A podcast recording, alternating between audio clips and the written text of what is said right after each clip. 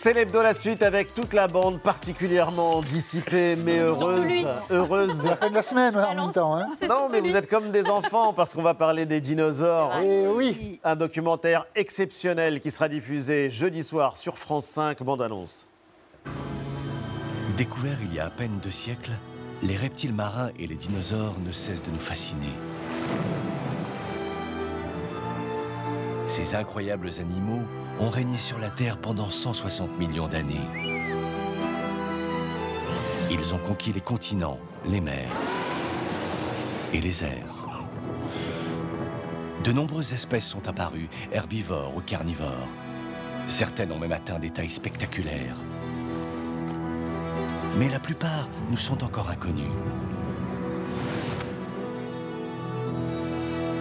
Sur tous les continents, les paléontologues fouillent et découvrent chaque année des dizaines de nouvelles espèces. Leur découverte révolutionne notre vision de ces animaux vivants avant la dernière grande extinction, il y a 66 millions d'années. Autant des dinosaures, un film captivant, un film qui répond à beaucoup de questions qu'on se pose sur ce monde disparu des dinosaures. Et pour en parler, le journaliste Mathieu Vidard et le président du Muséum d'histoire naturelle, le paléontologue Bruno David. Bonjour à tous les deux et bienvenue Mathieu, mon camarade d'Inter avec La Terre est au carré. Voilà. Et parce qu'il n'y a pas de planète B, Bah oui. Il n'y a pas de planète B, c'est ce qui pourrait vous réunir. On est pas Ça, sûr. hein. ça nous réunit franchement, oui. Non mais que- oui, puisque vous, Bruno David, vous étiez venu nous parler euh, de ce livre à l'aube de la sixième euh, extinction et euh, on a l'impression qu'on ne peut pas être intéressé par euh, la question écologique et ne pas se souvenir qu'il y a eu une extinction de masse, un monde qui a disparu, celui des dinosaures. C'était la cinquième extinction, celle qui précédait celle que nous sommes en train de vivre. Et cette cinquième extinction, c'est vrai qu'elle a fait disparaître. euh, c'est un monde englouti, celui des, des dinosaures. Et on a tous vu le documentaire, on était comme des gamins. Ah ouais. et vous, en l'occurrence, vous qui êtes paléontologue, qu'est-ce que vous en avez pensé? Ah, moi j'ai trouvé ça extraordinaire. J'ai appris beaucoup de choses. Vraiment Je suis paléontologue, mais pas spécialiste de dinosaures non plus. Donc j'ai appris énormément de choses. Et ce que j'ai vraiment adoré dans ce documentaire, c'est qu'on sort des poncifs des dinosaures. On n'est pas simplement sur le T-Rex euh, et puis le- le- l'herbivore pato. Oui. On nous montre ces dinosaures qui ressemblent à des oiseaux, puisque les dinosaures n'ont pas complètement disparu. Les oiseaux sont des dinosaures. Les poules sont des Les poules dinosaures. sont des Les dinosaures. poules sont des Les dinosaures. poules sont des dinosaures. Les poules ont eu des dents. Avec, comme vous dites, on apprend plein de choses. hein. Les on moineaux, apprend aussi, plein de choses. les moineaux aussi, méfiez-vous des moineaux, ce sont des dinosaures. Ils ont les mêmes attitudes et il y a toute une partie des dinosaures qui va donner les oiseaux, enfin qui donne les oiseaux de manière assez précoce. Cette partie des dinosaures ne disparaît pas à la fin du Crétacé, les autres disparaissent. Et là, on nous montre ces dinosaures intelligents, au sang chaud, Et on va en parler justement parce que c'est stupéfiant. On ne les imaginait pas comme ça. Et quand on va au Muséum d'histoire naturelle, vous avez quelques très très beaux spécimens qui sont immobiles. Les squelettes d'un diplodocus, euh, celui d'un tricératops et j'ai oublié le nom du troisième, un allosaure. C'est euh, une sorte de petit euh, Dinosaure. T-Rex. Mais bien plus ancien. En tout Oui. cas, c'est ce que vous m'avez dit avant d'entrer en plateau. Oui. Et Mathieu, dans votre film, on les voit vivre. Et on les voit vivre. C'est un film qui est largement un film d'animation, Ouais. mais d'une qualité proprement stupéfiante. Alors c'est le film de Pascal Cuissot qui a été Ouais. réalisé avec des équipes japonaises. C'est eux qui ont assuré vraiment euh, les animations. Et puis euh, la partie française, parce qu'il y a de nombreux chercheurs français aussi euh, qui ont été suivis euh, dans pas mal de pays d'ailleurs, puisque bah, l'histoire des dinosaures, c'est l'histoire de la planète entière. hein. Et c'est vrai que c'est intéressant de rappeler que finalement, quand ils ont émergé il y a euh, 230 millions d'années, euh, le globe, c'était euh, la fin d'un unique continent, la Pangée, qui commençait à, se disloquer. Et donc ça a été aussi le début de l'émergence de, ces animaux dans ce contexte très particulier euh, des plaques continentales qui commençaient à bouger sur la Terre. Comment est-ce qu'on sait comment il bougeait? Parce que c'est ça qui est sidérant quand on regarde le documentaire. Ça n'est pas un film, euh, c'est pas un blockbuster hollywoodien au sens où euh, il y a un travail scientifique qui euh, a mené euh, le film et ceux qui l'ont écrit, ceux qui l'ont réalisé. Comment on sait la manière dont ils évoluaient, dont ils bougeaient, dont ils se nourrissaient éventuellement? Ben ça, c'est l'étude des fossiles, hein, tout simplement, en observant les os. Et les connaisseurs, comme les paléontologues, évidemment, savent exactement comment l'anatomie entraîne aussi une certaine locomotion. Donc on sait très bien en étudiant ça comment ça se passe. Et d'ailleurs, dans le film, on va aussi euh, au synchrotron de, de Grenoble, qui est un Oui. accélérateur de particules. Et ça permet vraiment de rentrer dans la matière. C'est-à-dire, on va rentrer dans les os, on va rentrer euh, quasiment dans, dans- dans les anciennes chairs, évidemment, qui n'existent plus. Mais on peut savoir aussi quelle a été la vie de l'animal simplement en, en le scrutant avec tous ces appareils ultra modernes. Qu'est-ce que vous avez appris en regardant le documentaire Mais je voudrais compléter, il y a un petit peu autre chose aussi sur le, sur le mouvement qui est très important. Ce sont les traces laissées par les dinosaures. Parce qu'en analysant leurs traces, ça permet de savoir à quelle distance était la patte avant euh, droite de la patte avant gauche, Oui. etc. Et donc, ça permet de reconstituer leur mouvement. Et la, toute l'étude des traces est vraiment très importante dans la dynamique des mouvements. Puis bien sûr, on s'appuie aussi sur des formes actuelles pour essayer de comprendre comment ça marche mécaniquement. C'est de la biomécanique en fait. C'est de la biomécanique, mais qui est incarnée donc à travers euh, des euh, animaux, euh, d'ailleurs, qui ont des noms. Il y a trois héros dans le film. notes. hein. Il y a Il y a Elanochirus, voilà. Alors justement, Un il y a donc trois héros. Vous les présentez rapidement Oui, alors il y a Niki, euh, Dinokerus, ça c'est Oui. celle qui vit en Mongolie tropicale, qui fait quand même 11 On mètres. voit à gauche sur l'écran. Donc c'est quand même une belle bête. Au milieu, alors c'est pas un dinosaure, c'est un reptile marin. C'est Gina, qui est un mosasaure, 17 mètres de long. Là, c'est vraiment les, les monstres Vraiment de l'époque. oui. Ça mangeait d'ailleurs du T-Rex, hein, la, la bête du milieu. Ça n'avait pas peur. euh, Quand euh, le, le T-Rex était au bord de la plage, par exemple, cet animal pouvait le, le manger. Et puis il y a White, Ah, Ouais. le troudon euh, un peu punk. Il a une tête vraiment sympa, celui-là, avec ses plumes. Ah, Il est très attachant. Il Oui, est très attachant, White. J'ai juste une question sur les plumes, justement, parce que, que je comprends bien la mécanique de la démarche, etc. Mais comment on sait que les plumes étaient oranges, par exemple? Alors ça, je peux vous répondre, vous tenter de vous répondre. Euh, C'est-à-dire que d'abord, on a découvert qu'il y en avait qui avaient des plumes. C'est-à-dire qu'on a trouvé des plumes fossiles attachées à des squelettes de dinosaures. C'est relativement récent. Et j'ai eu la chance d'aller au musée de Pékin, en Chine, et ils m'ont ouvert des tiroirs. Et on voit ces plumes sur des fossiles réels, et on voit la couleur sur les plumes. Certains fossiles ont la couleur préservée. Et là, je dois reconnaître, c'est une émotion Mais c'est fantastique. incroyable. Ah ouais. Oui. Alors, il ne faut pas imaginer les vitraux de la cathédrale de Chartres hein, non plus. hein. Mais on voit les couleurs. Donc, à partir de là, on sait que les plumes étaient colorées. Alors, savoir si elles étaient un peu orange, un peu rouge ou un peu bleu, c'est peut-être aller un petit peu au-delà de la, de la réalité euh, à laquelle on n'a pas totalement accès. Mais moi, j'ai vraiment vu des plumes bleues et des plumes rouge clair sur des vrais fossiles de dinosaures. Et Incroyable. ça, c'est vraiment fantastique. Toi, tu t'es passionné pour euh, l'un des punk. trois, les punks. Le plus punk. les troudons, on les suit pendant le documentaire. C'est Et on voit intelligents. euh, Voilà, c'est punk intelligent, exactement, parce qu'ils ont une, une très grande capacité d'adaptation. Euh, on voit White qui affronte voilà, le, le froid euh, euh, des plaines glacées euh, du Grand Nord. Il va échapper voilà, à deux fois plus gros Pas loin, hein. Ouais. Et tout ça grâce à un cerveau euh, ultra puissant. Euh, et un paléontologue de l'Université de l'Ohio euh, aux États-Unis eh bien, nous révèle tous les secrets de ce cerveau, justement. Il a donc analysé la configuration interne des boîtes crâniennes afin d'en déduire le volume des cerveaux. Et il a comparé ceux du troudon à ceux du tyrannosaure.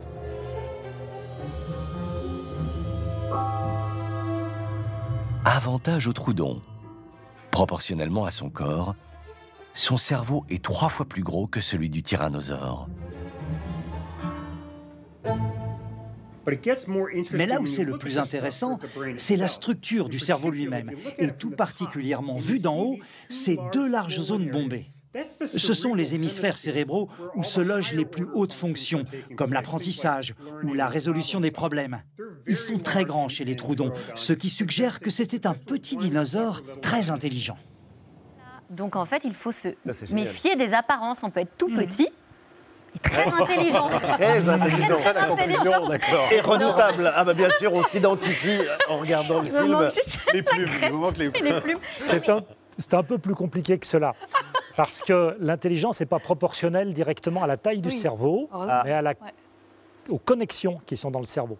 Et on, ex- on- on voit quand même là dans, dans le, le passage que les troudons sont visiblement un cran au-dessus Voilà. euh, que certains dinosaures. Alors voilà, ils sont un cran au-dessus parce que, si je fais très simple, les oiseaux, et donc certains dinosaures, avaient un cerveau avec un câblage court. Nous, les mammifères, on a un câblage long. Donc, dans le même volume, ils font rentrer plus d'intelligence. Oui. Et on voit- Fantastique, non Et, Et on, voit d'ailleurs une expérience avec un oiseau, un perroquet dans le film qui est absolument Ouais. incroyable parce qu'il arrive de lui-même avec sa propre intelligence à euh, aller récupérer une amande au fin fond d'un verre en, faisant un- en crochetant un petit bout de fil de fer. en fait. Il utilise un outil. Et il arrive fascinant. qu'en utilisant cet outil, il va récupérer la noisette qu'il y a au fond de ce tube, ce qui est déjà une forme de capacité euh, cognitive euh, Incroyable. hyper impressionnante. ouais. Et alors, ce qu'on voit aussi, c'est l'histoire de l'évolution. Et on voit notamment, donc, euh, on va passer au mosasaure, une histoire qui est assez euh, fascinante parce que vous racontez l'évolution spectaculaire donc, de cette espèce qui a vécu. Alors le, Il y a- le, le mosasaure, le mosasaure, c'est la fin, c'est la fin en fait. C'est le, le- le C'est la fin du temps des dinosaures. C'est le Crétacé exactement. Et donc c'est un animal qui, euh, qui a évolué. passé de proie à prédateur. Ouais. En fait, cette période-là, le, le Crétacé, c'est donc après le Jurassique, c'est au moment justement où il y a la, la grande extinction, il y a 66 millions d'années. C'est là qu'on va avoir vraiment les formes les plus imposantes. hein. Les plus gros dinosaures sont arrivés à ce moment-là. Et alors là, encore une fois, on ne parle pas de dinosaures, on parle vraiment de reptiles, Reptiles. marins, puisque le film montre à cette époque tous les animaux qui ont cohabité ensemble. Oui. Parce que là, on voit, on aurait pu voir des crocodiles, on aurait pu voir des requins extrêmement impressionnants, on aurait pu voir des tortues énormes. Et là, donc, on a le mosasaure, euh, qui est une bête terrifiante, parce qu'elle dégomme absolument tout euh, dans les océans. Elle n'a peur de rien. Et en plus, elle a quelque chose de tout à fait euh, particulier, c'est qu'elle est ovovipare, c'est-à-dire qu'elle porte en elle son petit jusqu'au bout, ce qui n'est pas le cas des, des autres reptiles qui pondent. Et donc, c'est aussi, on le voit dans, dans le film, une façon aussi d'avoir un lien particulier avec euh, ses progénitures, sa progéniture. Et donc, on voit cet- Animal, cet, euh, animal là, extraordinaire. ouais. Il faut signaler d'ailleurs euh, qu'une espèce inédite de mosasaure a été récemment découverte au Maroc, certainement la plus puissante et la plus euh, redoutable Ah, oui, de toute cette espèce. Mais ce qui est fascinant, c'est qu'on découvre que certains dinosaures sont des animaux sociaux, qu'ils pouvaient développer des stratégies pour protéger leurs petits, j'allais dire, euh, des parce que je te regardais, Antoine. Oui, il était difficile hein, de, protéger les petits euh, dinosaures. Les dangers étaient très nombreux. Il y avait les prédateurs, il y avait des conditions climatiques parfois très rudes. Difficile aussi de les faire naître, car une fois les œufs pondus, et je vous rappelle là que les dinosaures étaient des ovipares et pas des, des mammifères, eh bien il fallait les couver. Et pour y arriver, les dinosaures ont su s'adapter et euh, compter, faire avec leur morphologie. C'est ce qu'ont découvert des scientifiques qui ont travaillé notamment sur des œufs d'oviraptors. Les œufs ont été pondus par paires et sont disposés en cercle.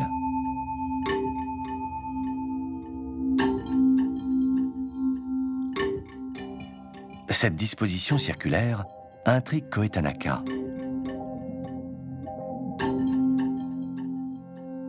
En élargissant ses recherches au nid d'autres dinosaures, il a remarqué que le diamètre des nids variait selon la taille du dinosaure qui avait pondu ses œufs.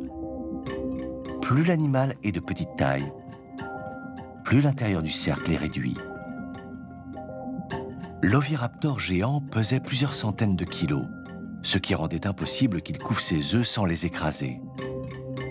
Mais en les disposant en cercle, il pouvait placer la partie la plus lourde de son corps au centre et couvrir ses œufs avec ses bras revêtus de plumes. Ah, c'est vous a pas méthode. proposé de vous allonger pour euh, Ça, les Elle est dimensions incroyable, je trouve, cette scène. Ouais, voit incroyable. chercheur avec des œufs qui pesaient euh, 7 kilos. hein. Chaque œuf Ah pesait oui. 7 kilos, donc c'est du bel œuf, quoi. C'est aussi de la bonne omelette, ça, quand même. Mais c'est vrai que c'est extraordinaire, parce que justement, on parlait des plumes tout à l'heure. Donc, certains dinosaures couvaient, comme on le voit là, ici, et ça permettait vraiment de maintenir une température. Et les chercheurs ont même estimé que la, la température euh, d'incubation pour les œufs était entre 35 et 40 degrés. C'est énorme, hein. juste avec les, les plumes comme ça qui recouvraient ces œufs.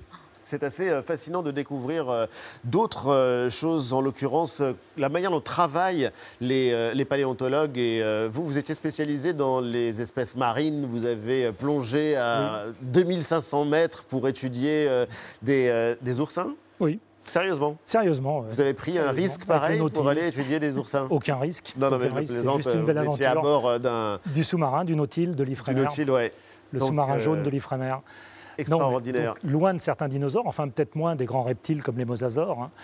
Et euh, je rappelle quand même qu'au muséum, on a le crâne original du premier mosasaure qui a été découvert à Maastricht, aux Pays-Bas, et euh, qui a été euh, récupéré par les armées révolutionnaires en 1794. C'était aussi expliqué dans le film. Ouais.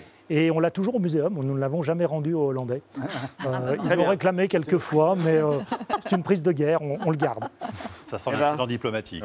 Oui, alors on va, on va éviter euh, l'incident diplomatique, mais il y a une histoire incroyable qui est aussi expliquée dans le film et qui est encore non élucidée. C'est Angéax, donc c'est le plus grand chantier de fouilles paléontologiques d'Europe qui a été découvert par hasard il y a un peu plus de 10 ans, à coup de pelleteuse en fait dans une carrière. hein. Donc des milliers d'heures de fouilles plus tard.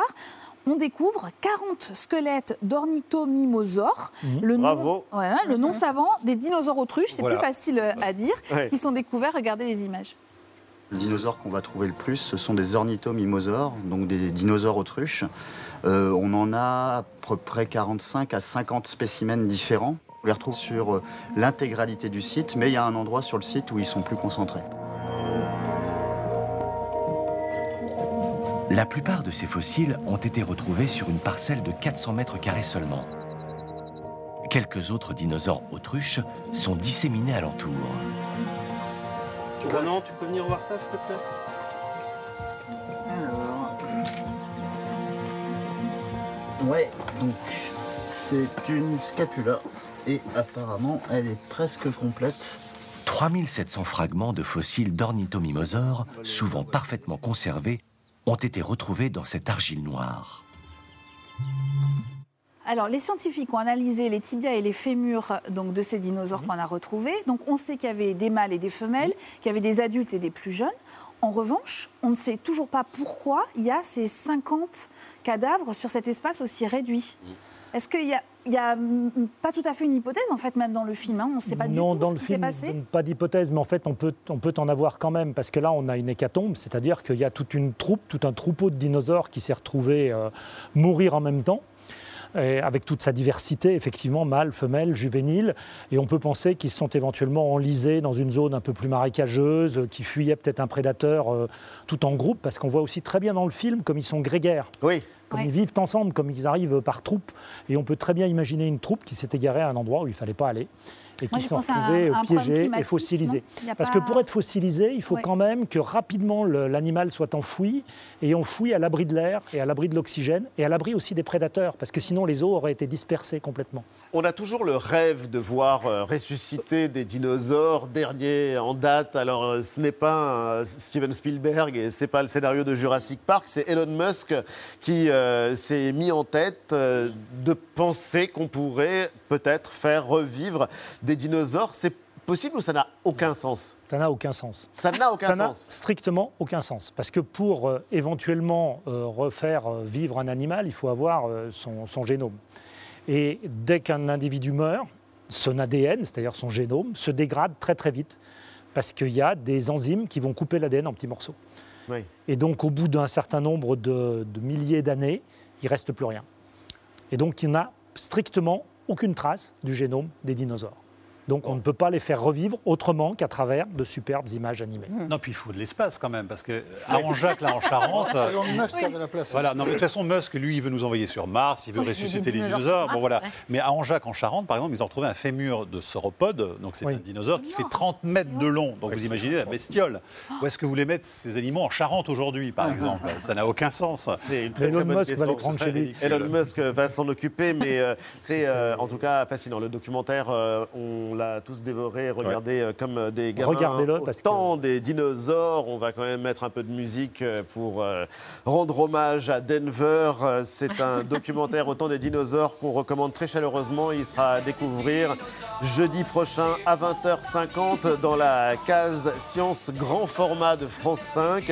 Et on vous retrouve évidemment tous les jours à l'antenne d'Inter. Mathieu Vidard pour la Terre au carré. Bruno David, quand est-ce que vous allez rouvrir? Dès qu'on m'en donne l'autorisation, Non, mais très sincèrement, on en a ras le Bah. On veut aller, on veut aller voir la grande galerie de l'évolution. très sincèrement, j'aimerais bien pouvoir vous y accueillir plus, et accueillir euh, le public dans la Grande Galerie de l'Évolution. Euh, On est suspendu aux mesures gouvernementales. On nous parle du 15 mai avec une réouverture euh, progressive de lieux de culture.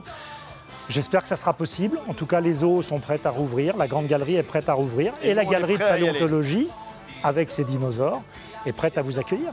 Évidemment. Rendez-vous le 15 mai alors. Merci euh, infiniment. Et puis je rappelle, euh, à l'aube de la sixième extinction, euh, ce livre que vous avez publié il y a quelques mois, Comment habiter la Terre, c'était chez Grasset. C'est l'hebdo se termine. Merci messieurs. Merci à vous. Bravo Antoine. Euh, c'est toujours un plaisir. Et à la semaine prochaine.